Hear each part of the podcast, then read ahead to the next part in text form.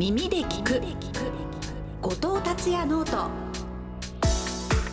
おはようございます。後藤達也です。おはようございます。八木ひとみです。耳で聴く。後藤達也 note。経済をわかりやすく面白く偏りなく経済ジャーナリストの後藤達也さんの視点から今必要な経済と投資の知識を発信していきます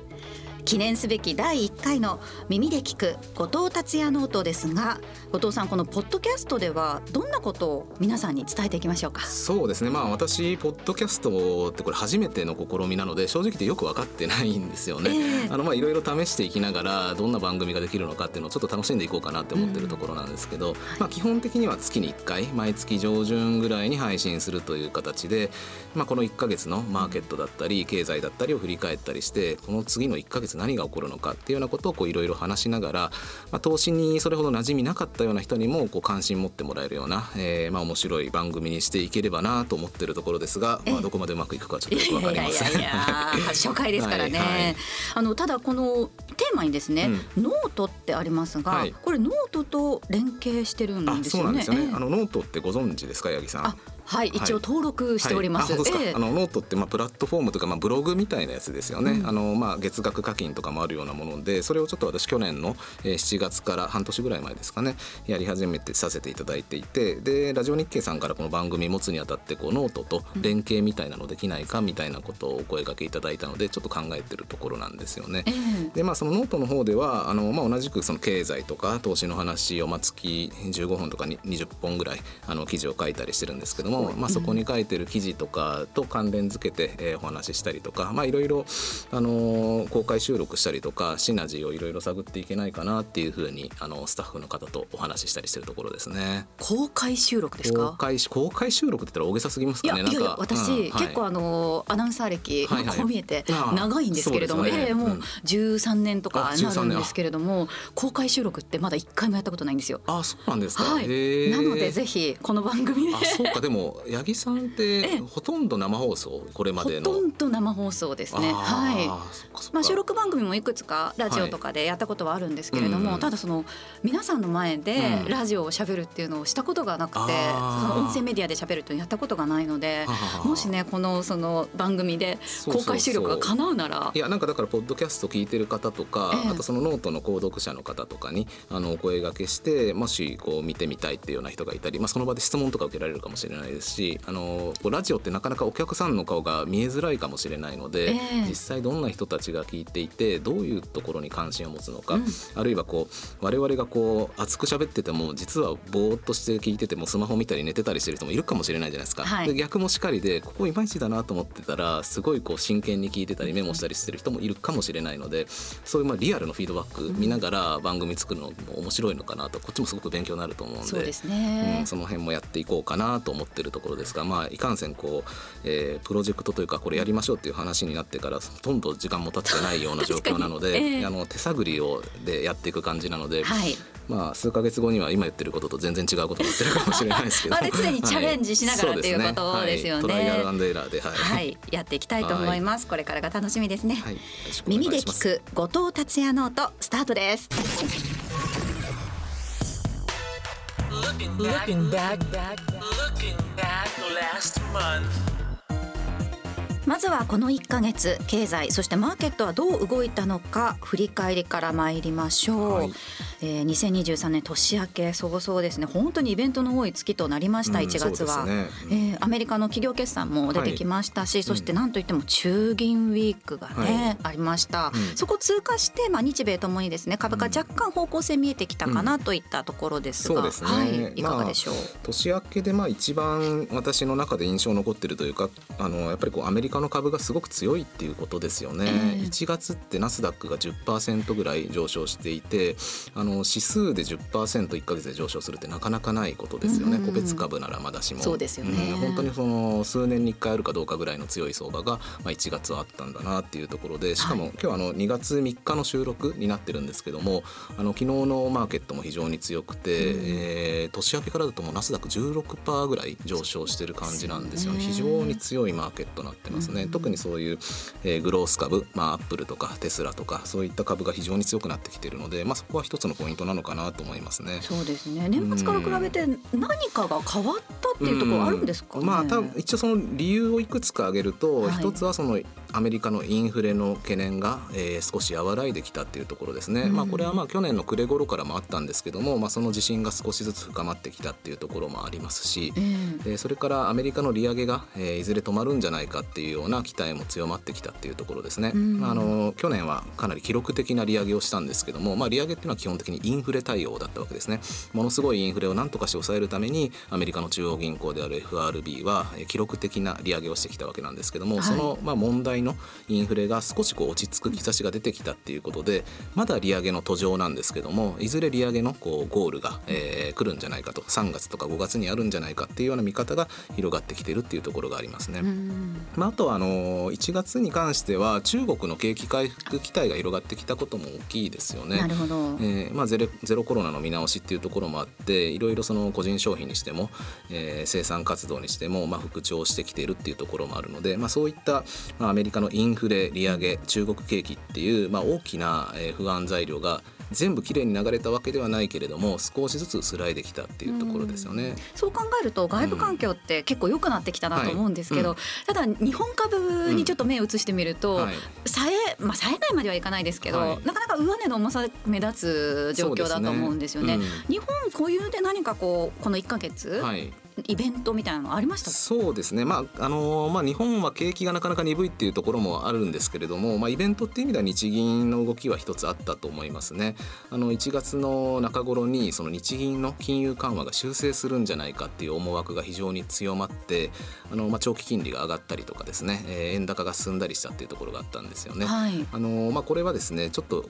テクニカルな話専門的な話になってしまうんですけれども、うん、日銀ってあの2013年に、えー、黒田総裁が就任してからもう10年ほどになるわけなんですけども、えー、もうずっと金融緩和してきたんですよね。うん、でその金融緩和の歪みみたいなものがたくさん溜まってきていてで国債ももうものすごく買ってきたんですよね。今世の中にある国債の半分以上日銀が持ってるっていうような状態。そうそうそう、え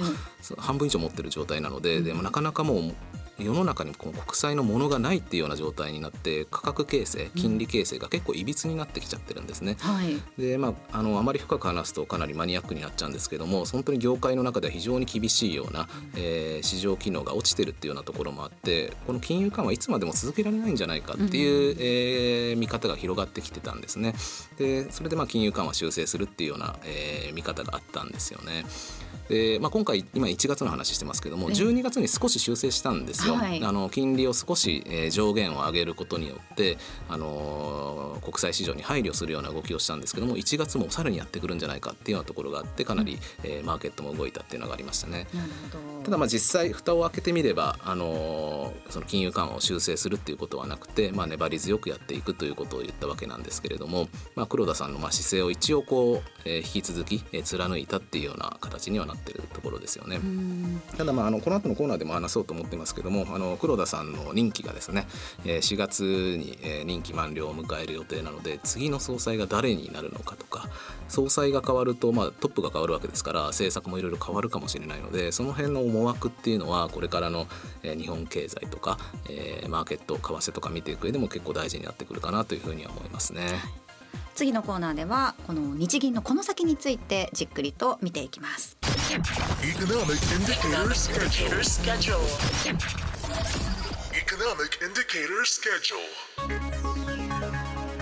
続いては今月絶対チェックしておきたい経済指標とそのスケジュールなんですが、はい、えー、さっきのコーナーでもお話ししました、うん、今月はですね、はい、あるイベントなんといってもやはり日銀の人事に関してですよね,、はい、ね。10年ぶりに総裁が交代するということなので、かなり注目されていますけれども、うん、いかがですか？そうですね。あの黒田さんの任期が4月なのでこの2月中に、えー、政府が国会に案を出すっていうふうに言われてるんですね。そもそもあの日銀総裁って誰がどうやって決めてるかっていうとあの基本総理大臣が決めてます、はい、あの内閣がこの人がいいっていうふうにやって言ったものを国会で出してで衆議院参議院で、えー、決を得られれば、えー、それで固まるっていうことなんですね、これだからあの衆参がねじれの時期とかってあったじゃないですか、えー、例えば民主党がどっちか取ってたりするっていうふうになった時はこの時は政府が案を出しても、えー、衆参両院で同意を得られなくてなかなか総裁が決まらないっていうことを、えー、あったんですよね、これは15年前とかなんですけれどども、えー、それでしばらく総裁が空席になるという恐ろしい事態もあって、副総裁が代行するっていうようなこともあったりしたんですよね。でまあ、今回はあの、まあ、あの与党が、えー、衆参両院取ってるということがあるので、うん、基本その岸田総理がこの人がいいって言った人がそのまま通るというのが、えー、規定路線になってるっていうところなんですよね。えー、でその提示されるのが、まあ、報道とかだと2月10日じゃないかというふうに言われていて、まあ、これ今日収録してるのは2月3日なのでちょうど1週間後ぐらいになるわけなんですけれども、えー、えー、そこでまあ誰が次の総裁になるのかさらにあと2人の副総裁も同じタイミングで出るというふうに言われているので、まあ、その3人の正副総裁のまあ陣容が明らかになるというところですよね。これポイントとしてはどこを見ていけばいいんでしょうか？えっ、ー、とまああの基本はやっぱりもう総裁が誰になるのかっていうのがまあとにかく大きいところですね。えー、あのー金融政策っていうのは総裁副総裁とあと審議委員っていう9人のメンバーで、え決めてるんですね。はい、でそれのまあ多数決で決めてるっていうところがあるので、まあ、総裁も1票は1票なので、まあ、9分の1といえば9分の1なんですけども、うん、やっぱり実際に大きな方向性をどう決めるかって考える時あるいは日銀のスタッフを含めてこう全体の流れ決めていくのもやっぱ圧倒的に総裁の影響力が大きいんですよね。うん、もう本当に総裁が誰になるかによって方向性はがらりと変わりますし政府との付き合い方も変わってくるというところですね。これ今3人人ほど候補に上がってらっしゃる方い。らっしゃると思うんですけれども大きな流れとして、まあ、金融緩和、ずっとこれまで続けてきた金融緩和の流れっていうのを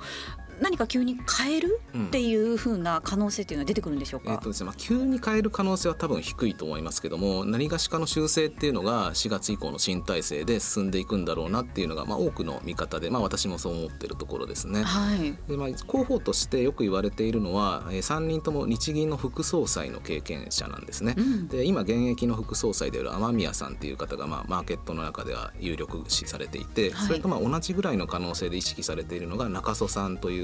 えー、5年前まで副総裁やっていた方ですね、うん、で3人目として言われているのが山口さん山口博秀さんというさらにその5年前に副総裁をやってた方なんですね、はい、えー、まあ、この中の誰かがなる可能性が高いんじゃないかと、まあ、他にもその浅川さんっていう財務、うん、財務官出身の方ですとか沖縄百合さんっていう、まあ、もしなれば初の女性総裁ですけども、えー、そういった方の声も上がってますけれども。まあ、冒頭挙げた日銀副総裁経験者の3人になる可能性がまあ9割ぐらいじゃないかっていうふうにマーケットでは言われてるところですね。そのでも3人ともその副総裁の経験があるっていうことは、うんはい。はい、その大きな方向性として例えば、それぞれに違う色が出てくるんですか？えっとですね、あの大雑把に言うとこのお三方とも日銀出身者なんですね。ええ、外から副総裁になったわけじゃなくて、なので日銀のことはよく知っているわけですし、うん、突然その人が変わったからって劇的な変化があると、これはその対外的な説明も難しくなりますし、はい、何よりもマーケットが大荒れになっちゃうことはこれは誰にとっても良くないことなので、うん、あの修正するとしてもその辺はなるべくこう波風立てないようにしようってすることはあると思うんですね。え、ただまあさっきのコーナーで話したように、あの黒田さんになってからもう10年間金融緩和をやってきているのでその国際市場にいろいろ問題が出てきたりですね、うん、あのいろんな歪みが出てきてしまってるんですよね。財政が緩んでしまうだとかそもそも日銀の財務って大丈夫なのかとか上げ始めるときりがないぐらい副作用が出てきているのでこれは何がしかの形で修正しなきゃいけないっていうことはあの、まあ、多くの人が思っていますしおそらく3人の候補も程度の差はあれ考えてるんだろうなというふうに思います。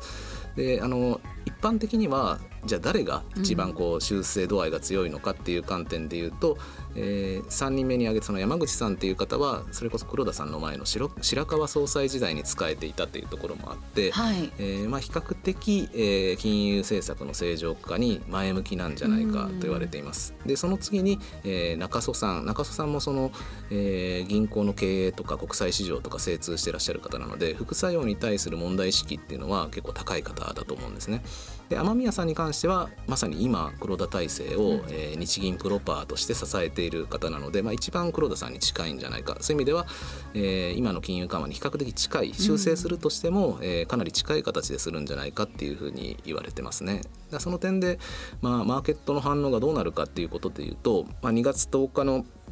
提示の前にあの新聞報道とかでもひょっとしたら観測報道が誰々氏が有力みたいなことが出てくるかもしれないですけど、うんはい、雨宮さんっていうふうになった場合には、えーまあ、黒田路線が、えー、続きそうだなと、えーまあ、修正するとしても緩やかな修正になるだろうということで、まあ、おそらく円安とか株高の方向になりやすいと。逆に山口さんって出た場合は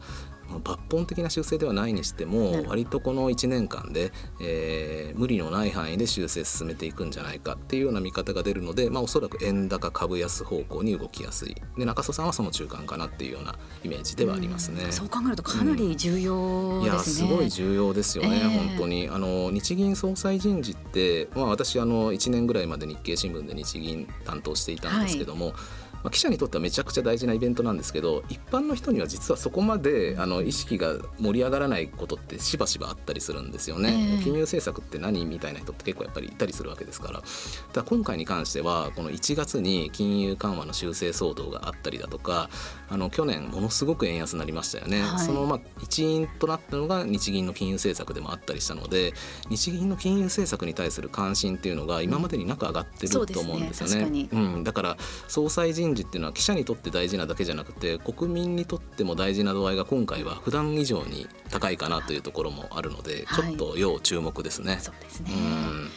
さあそして先ほどもお話ありましたけれども、はい、アメリカ株、はい、まあ、今強いというお話でしたけれども、それはインフレがだんだん和らいできたんじゃないかっていう話で、はい、そういう見方がマーケットにも出てきたっていう感じなんですけども、そのあたりを実際数字で確認するためにも、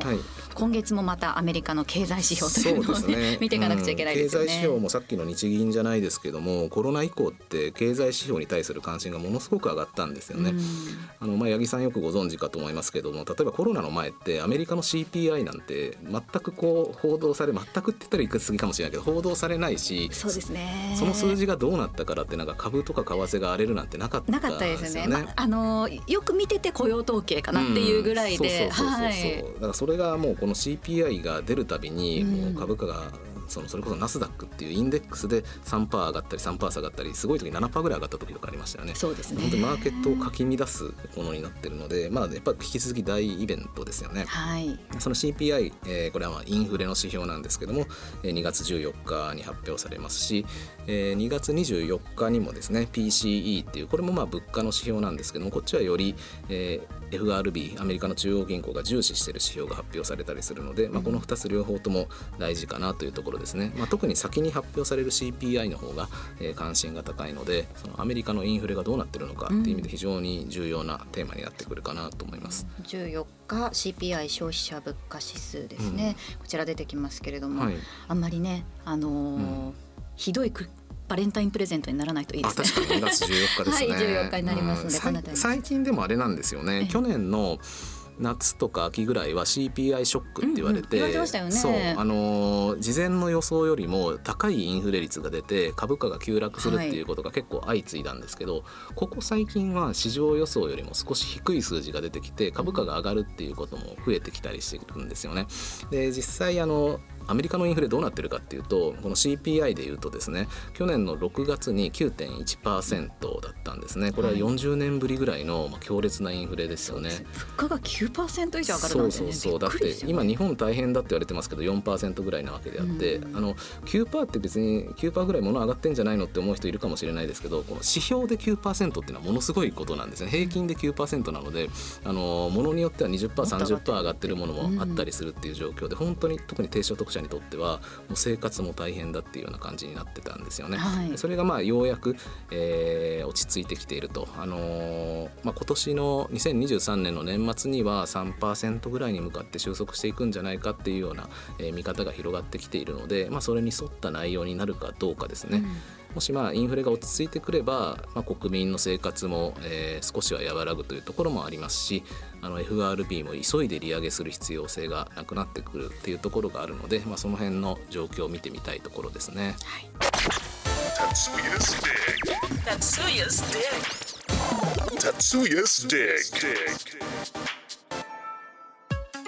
このコーナーでは後藤さんが今気になる人、物、ことをリーグ深掘りしていきます、はい、今回のテーマは何でしょうか？えっ、ー、と今日は FOMC を取り上げようかなというふうに思いますね。あのアメリカの金融政策を決める会合で、えー、2月1日に行われたばかりなんですけれども、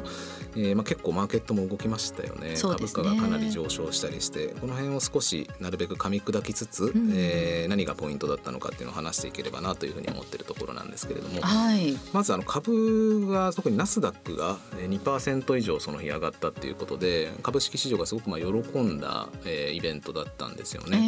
えー、でまあ株式市場なんでそんなに上がったのかっていうとまずその FOMC ではですね今回0.25%の利上げがありました、うん、えー、これはまあ予想通りだったんですよね。だからそれ自体は全然サプライズじゃないんですけども。で、まあ、今まで、えー、去年は0.75%の利上げとかすごいペースでしたよね、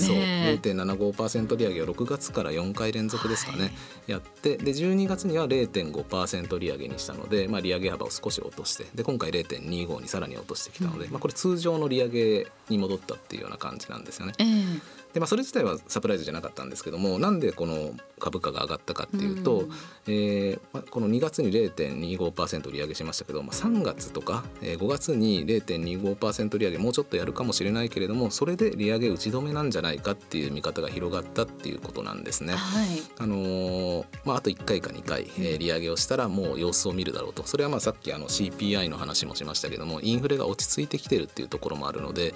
まあ、今まで記録的な急ブレーキをかけることによって、まあ、利上げですね。利上げという急ブレーキをかけることによってなんとかインフレを抑えようとしてきたけどもちょっと落ち着く兆しが出てきたと。でこのままどんどんインフレが落ち着く中でずっとブレーキ踏み続けてると、えー、ブレーキの踏みすぎになっちゃうかもしれないわけですよね。でブレーキ踏みすぎると景気がものすごく悪化しちゃうかもしれないので、はい、まあ、物価を抑えるつつも景気も守らなきゃいけないっていう、まあ、2つの大きなテーマを見てる中で、まあ、そろそろブレーキはあの一旦外してもいいのかなっていうそういうステージになってきたっていう感じですね。ただあの FOMC の結果が発表された時はそこまで株反応してなくって、はい、そのパウエルさんが話し始めて、会見し始めてからこうぐぐっと株上がっていた印象なんですけれども、何かを感じ取ったっていうことなんですかね？うん、そうですね。私もあの、まあ、日本時間だと早朝の4時に結果が出て、4時半から記者会見なんですよね、だから YouTube で見ながらあの Twitter とかノートとかで速報解説してたんですけども。YouTube で見られるんですか？YouTube で見られます見られます。あのもうその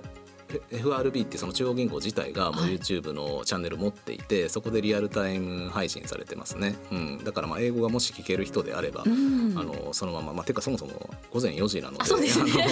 うん。まあ、八木さん八木さんは起きてるかもしれないですけど、えー、八木さんってどれぐらい毎日あのモープライフティー出てますけど自宅ど、何時頃に出てるんですか？自宅るのは3時半から4時の間ですね。3時には起きてますね、ね、なのでちょっとやっぱりそれこそ電子版で日経新聞チェックしながら、えー、ただその4時半ぐらいになってくると、ちょうどそのメイクとかに入ってるのでスパウエルさんの会見って生で見たこと あんまりなくてもう準備に入っちゃってるので、えー、でもそれでじゃあ打ち合わせとかの時間あんまりななくないですか？あもうそのままもう走り抜く感じですね、えー、情報を集めながら6時ぐらいのあの打ち合わせ会議で皆さんがそれぞれ持ち寄ったデータをこう行ってこういうふうな形で番組やりましょうっていう最終打ち合わせする形ですかね。大変ですねなんか7時の番組って言っても直前のバタバタとか本当大変なんだろうな。こういうのが FOMC のイベントっていうのは本当にやっぱり一番スタッフさんの中でタイムキーパーさんっていうのいらっしゃるんです、はい、生放送なので、うん、タイムキーパーさんがすれ違うたびに本当に FOMC 嫌だって言いながら 行かれますよね。あの日によってその回によって全然出てくる内容違ったりとか、話す内容も違うじゃないですか、読みづらいので、うん、TK さん難しいっていう、これあれですよね。夏時間か冬時間かでも違って夏だとそれこそ4時あ夏だと3時なわけですよね、はい、今だとこう4時になってこの1時間でかいですよね。3時になってると まだ準備の時間が1時間増えるのでいいんですけれども、うん。うん、冬の FOMC は本当にえ各局でもそうだと思うんですけれども。3, 3月にまたサマータイムに戻るので、えー、あの次の FOMC は、まあ、我々の仕事的には少し気が楽というか、まあ、まあその分私は早起きしなきゃいけないんですけど。そうですね。3時に起きなきゃいけないですけど。なんかでもあれらしいですよね。サマータイムってアメリカの中でこのそのまま続けるっていう話があるんですよね。ずっとサマータイムになるってことですか？あのそうあの今回ではサマータイムに切り替わったらそのままあのサマータイムじゃない、まあ、いわゆる冬時間に戻さずにずっとやる可能性が高いって言われててまだ確定はしないらしいんですけど、だからその日本時間でいうと FOMC は午前3時が定番になるかもしれない。あそれはもうこういうマーケットの仕事してる我々にとってはね超ラッキーな話ですけれども、はい、めちゃくちゃ話がそれちゃいましたけど多分カカットにされると思いますけども、はい、そう。でそれで何でしたっけ？FOMC そうですね、はい、そう。でそれで見てて、あの午前4時に声明が出てきた時はあの多少ちょっと株は行ったり来たりしてたんですけど、まあ、ほぼ派手な反応はなかったんですね。もう4時半からパウエル会見が始まるにつれて株がぐんぐん上がっていったって感じなんですよね。でまあ、一般的に言われているのはあのディスインフレっていう言葉が一つキーワードだとされていて、えー、ディスインフレってどういう意味かっていうとあの、まあ、インフレーションは物価が上がってるっていうことですよね。うん、でデフレーションは物価が下がってるってことなんですけども、はい、ディスインフレーションっていうのはものすごく物価が上がってきた勢いが少し和らいできていると。強いインフレからだんだんこうマイルドなインフレになってきてるっていうのをまあディスインフレっていうんですけど、えー、まあ、その言葉を何度かパウエルさんが使ったっていうところであなんかインフレに対する警戒が少し和らいできてるのかなっていう風な、えー、見方からあってことはもう利上げそんなにしないんじゃないかと、うん、場合によっては今年の後半利下げすることだってあるんじゃないか。そういう風な読みが広がって、えー、じわじわじわっとこう株の買いが、えー、増えていったっていうところですね、まあ、記者会見をこう見ながらこうその瞬間瞬間で投資家の人たちが判断してるっていうことなんですよね。ただその上昇が目覚ましかったのがナスダックですよね、うん、これってハイテク株が多い指標だと思うんですけれども、ね。はい、ハイテク株が上がるのはなんでなんですか？えっとですねまあアップルとか、まあ、テスラとかアマゾンとかよく日本人でもご存知の企業が中心にあるのがナスダックなんですけれども、うん、そういったまあグロース銘柄って呼ばれるんですけどその辺って金利との関濃度が非常に高いんですよね。のまあ、金利が上がってくると、まあ、景気にも逆風になるっていう面もあるんですけれどもあの金利が上がるとあの株式投資とかもこう鈍っちゃったりするんですよね。もうゼロ金利の状態だったらたくさんお金を借りてガンガン株投資しようっていう人がいるかもしれないですけども金利が 4%5% って上がってきちゃうとそんなにこうお金借りまくって、まあ、レバレッジって言われますけどもあの資産を膨らまして株式投資する人が、えー、少なくなってきたりするのでそういう意味でも株価って上がりにくいってされてるんですよね。はい、こういうそのナスダックのようなグロース株は金利の影響を受けやすいっていうことなんですね。その点で2022年は、うん、えー、金利がすごく上がった年だったのでナスダックの株はかなり下がっちゃったんですけど今逆のことですね。金利がもう上がるのがいよいよ終わってきてむしろちょっと下がっていくんじゃないかってなると、じゃあナスダック買おうっていうことで例えばテスラなんかはもう昨年末からこの2月3日時点でいうと50%以上株価上がってるんですよね。まあ、まあ売られましたからね去年ものすごく。反動っていう反動の強さもあるんですけども、えー、慌てて買い戻すみたいな動きになってるところありますよね。うん。ただですね結構ちょっとせっかくディグっていう深掘りなのでもうちょっとこう、はい、えー、細かい会見の話させていただくと実はですねそのディスインフレーション的なことっていうのは日本時間4時に声明が出た時から、えーまあ、ディスインフレーションという言葉はないんですけどもあの物価っていうのがこう、えー、和らいできているという文言が新たに加わったんですね、インフレがあの和らいできたと。えー、なのでそのインフレの判断を少し弱めたっていうことはステートメントの時点であったんですよ。ディスインフレーションという言葉は使ってないんですけども。その会見の結果のところで会見じゃなくてごめんなさい FOMC の結果公表のところ、ね、結果公表のところで、はい、そう。だからなんかディスインフレーションという言葉とかが象徴的に言われたりしてるんですけども実はまあ私自身としては記者会見で何かものすごく強烈なことを言ったっていう印象はないんですよね。うん、でさらにじゃあ、えー、さっきその利上げがの終了が近いんじゃないかっていう期待があったって言いましたよね。えー、でもそういうことって実はパウエル議長に匂わせていなくて、あのまず声明でも継続的な利上げが適切だって言ってたので、まあ、少なくとも3月は利上げするし、なんかいずれもうそろそろ利上げやめてもいいかもねっていうようなニュアンスは声明でも出してないし記者会見でも出してないんですねそこは、まあ、これからのデータ次第だしっていうようなことを言っていて、はい、えー、基本利上げを続けていくっていうスタンスを示してたんですよね。だからこれ結構そのこの1日2日でいろんな投資家の人とかトレーダーの人と話してたんですけども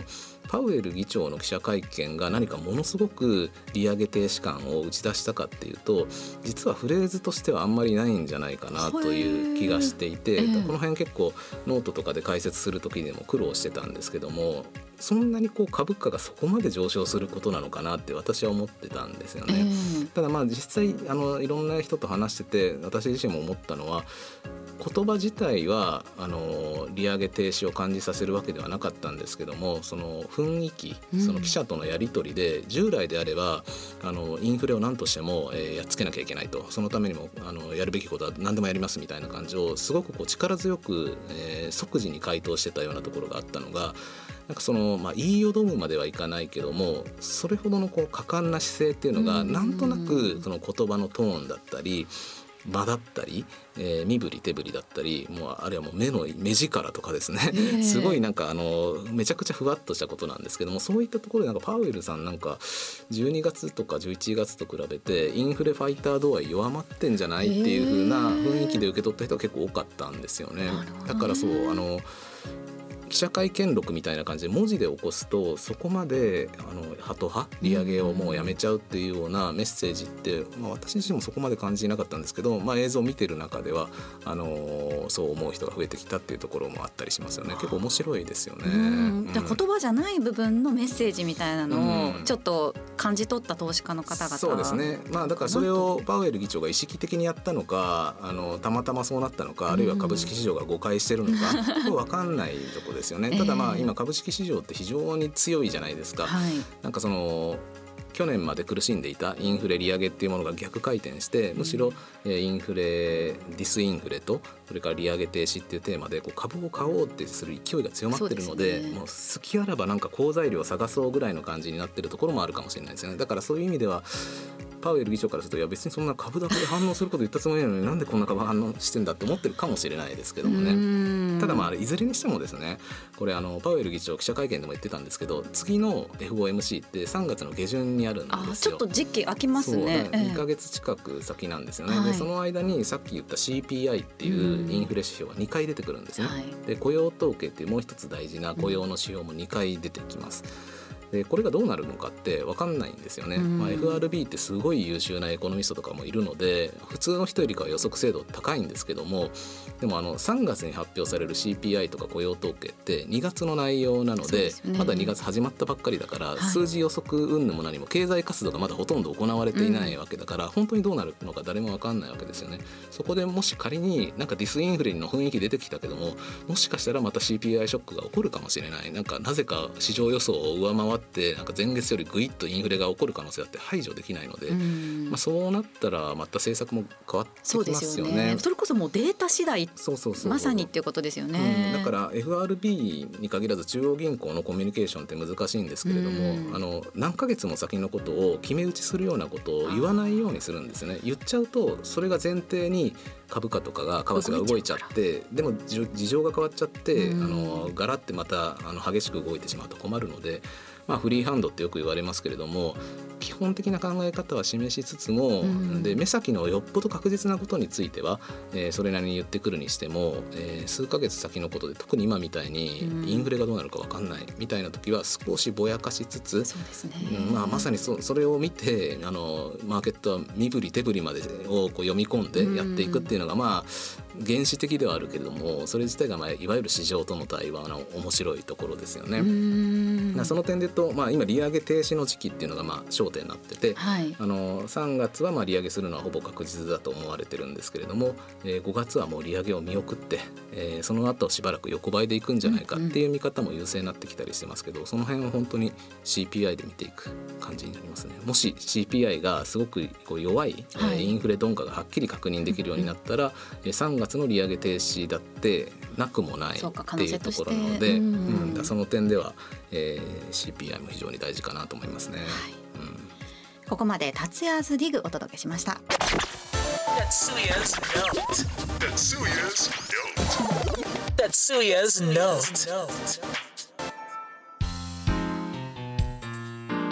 このコーナーでは後藤さんのノートから話題をピックアップしていきたいと思うんですが、はい、今回は初回ということなのでですね、うん、えー、後藤さんがノートをどう位置づけているかというのを伺っていきたいと思います。はい、あはい、あのメディアたくさん発信されてますよね。それこそ YouTube、はい、Twitter でノートで今回ポッドキャストという話なんですけれども、はいはいうん、その中でもこうノートの後藤さんの中での役割っていうのはどういったものになりますか？そうですね。まあもともと私日経にいた時、あの去年の3月に日経新聞退職したんですけど、それまでもツイッターはやってたんですよね。そうですよね。えー、まあツイッターってまああの、えー、日本語で言うと140文字まで、あとはまあなんか写真とか画像を載せられるわけですけども、まあかなり限られたスペースで、まあ、1秒で気を引くとか、うん、読んでもらっても10秒みたいな世界なのでそんなにたくさん盛りだくさんにはできないんですよね。まあ、ただ一方でいろいろ拡散力が強かったりとか、はい、多くの人に目に、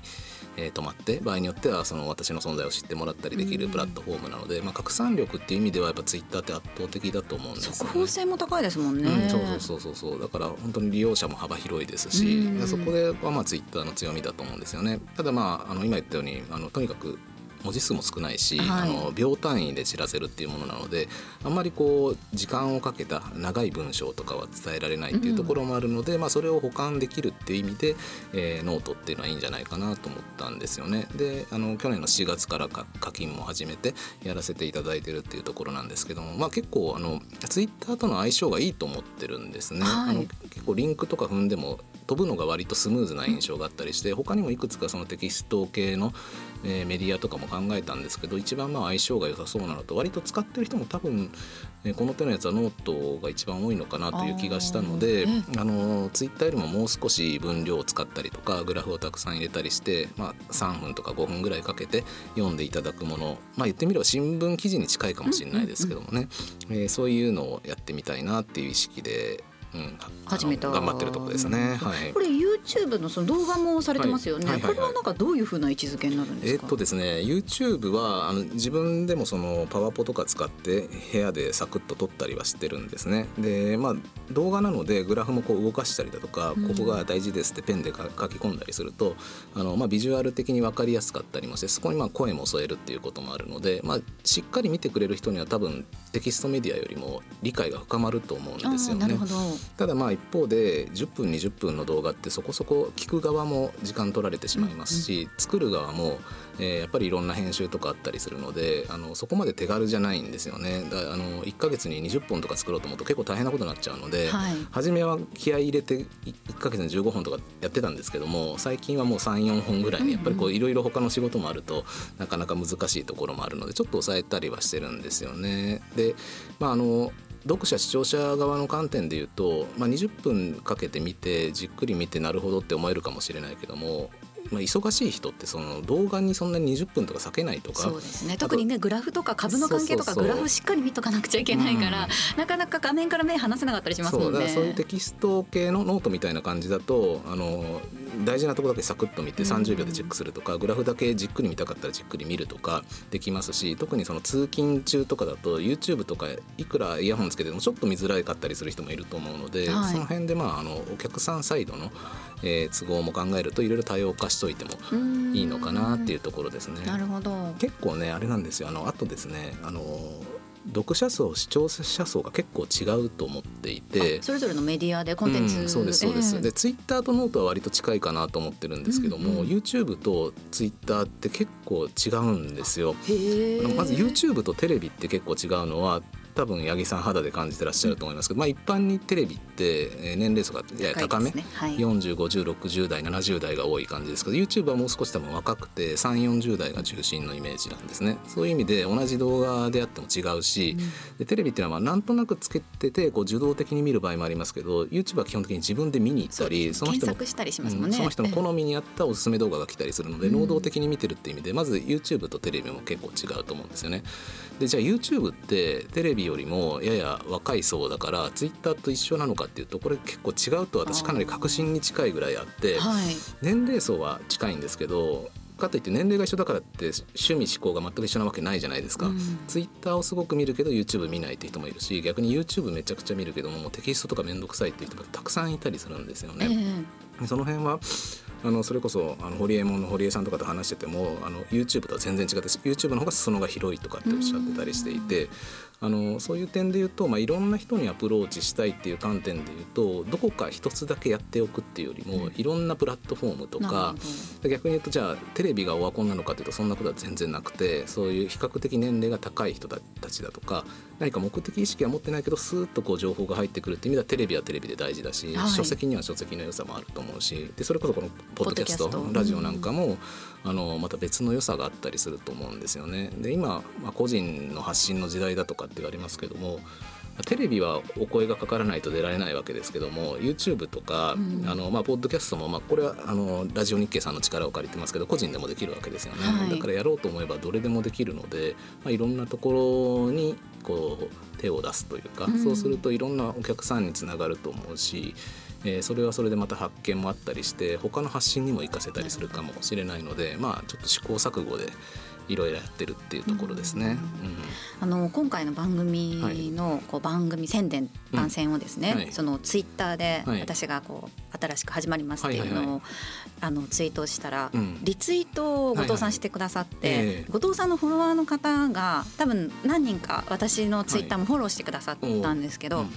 あの私本当に株のことに関して一切つぶやいてないんですよね、はい、あの自分のツイッターは。うん、で基本的にはあのお酒と野球のことしかつぶやいてないんですよ。はい。えー、なのでなんかこう最近フォローしてくださった方見るとその株式投資勉強中とか、はい、なんかこう有益な情報求めてますみたいなこと書いてあって、はいはい、これどうしようと思って。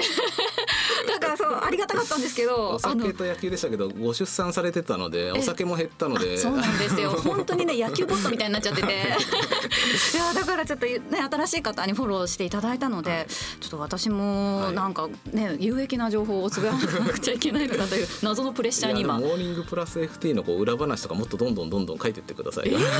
そんなの百四十文字じゃ書ききれないですよ。そんなに溜まってるんですありますあります。ねでもまあそういうちょっと裏話的なものもね、うん、あの後藤さんの人となりっていうのもなかなかこう文字だけじゃ伝わらない部分もあると思うので、ね、音声に載せてですね皆さんに知っていただくのもいいかもしれないですよね。でも音声ってやっぱり結構ポテンシャルがあると思っていて、うん、ななんていうんですかね文字って結構綺麗事でも書けちゃうけれども言葉ってその人が本当のこと言ってるかとか人間性とか結構出るような気がするんですよね。はいはい、うん、これ良くも悪くもですけども あのも文字って分かんないじゃないですか。そうですねさっきのパウエルさんの話じゃないですけれどもその行間読み切れなかったりしますよね。うん、だからこう声の発信って結構その視聴者目線で言うと結構面白いやっぱりコンテンツでもあるのかなというふうに思ったりしてますし、あとはあれですねあの YouTube やってるんだったらポッドキャストいらないんじゃないのとかっていう人もいるのかもしれないです。これもまたなんか違うのかなと思っていて、はい、あのポッドキャストとかって何々しながらっていうのがすごくやりやすいじゃないですか、うん、皿洗いとか掃除とか料理しながらでもできるしジムで走りながらとか出勤しながらとかでも、えー、できると思うので。で YouTube もできなくはないけれども走りながら YouTube ってちょっと見るのしんどそうですよね。でもポッドキャストならなんとなくできそうですよね、はい、だからその、えー、集中力をそこまでリソース割かなくて、うん、でもなんかそのかといって何もインプットなしで作業してるよりかは充実するみたいな意味で言うと、まあ、私自身も結構いろいろポッドキャストとか聞いたりしてるんですけどもあのまあいい結構原始的かもしれないけども割とこう長く続いていくうん、プラットフォームなんじゃないかなと思ってるとこなんですよね。だその点で例えば YouTube は見ないけどポッドキャストを聞こうっていう人って結構いるかもしれないしそうするとえーまあ、さっきのテレビと YouTube の話じゃないですけども触れられなかった人に触れられるかもしれないし、えー、そうするとそこでまたいろんなフィードバックがあって気づきがあるかもしれない、うん、あとはまああのテレビで喋るのと、えー、ラジオで喋るのとではテレビだったら映像もあるので、はい、例えばグラフに頼ったりすることもありますけども、えー、音声だと言葉だけで、うん身振り手振りもないしグラフもなしで、えー、説明しなきゃいけない。多分話す言葉も変わってくると思うんですよね。うん、そうだからこれはやっぱ場数を踏んでですね、うん、あの八木さんの域に達せられるように 今噛んでしまいましたけど。はいやっていこうかなというふうにちょっとチャレンジ精神を持っておるところですね。すね。はい、今後ますます充実させた内容にしていきたいというふうに考えています。はい、えー、ここまで達也ノートお届けしました。はい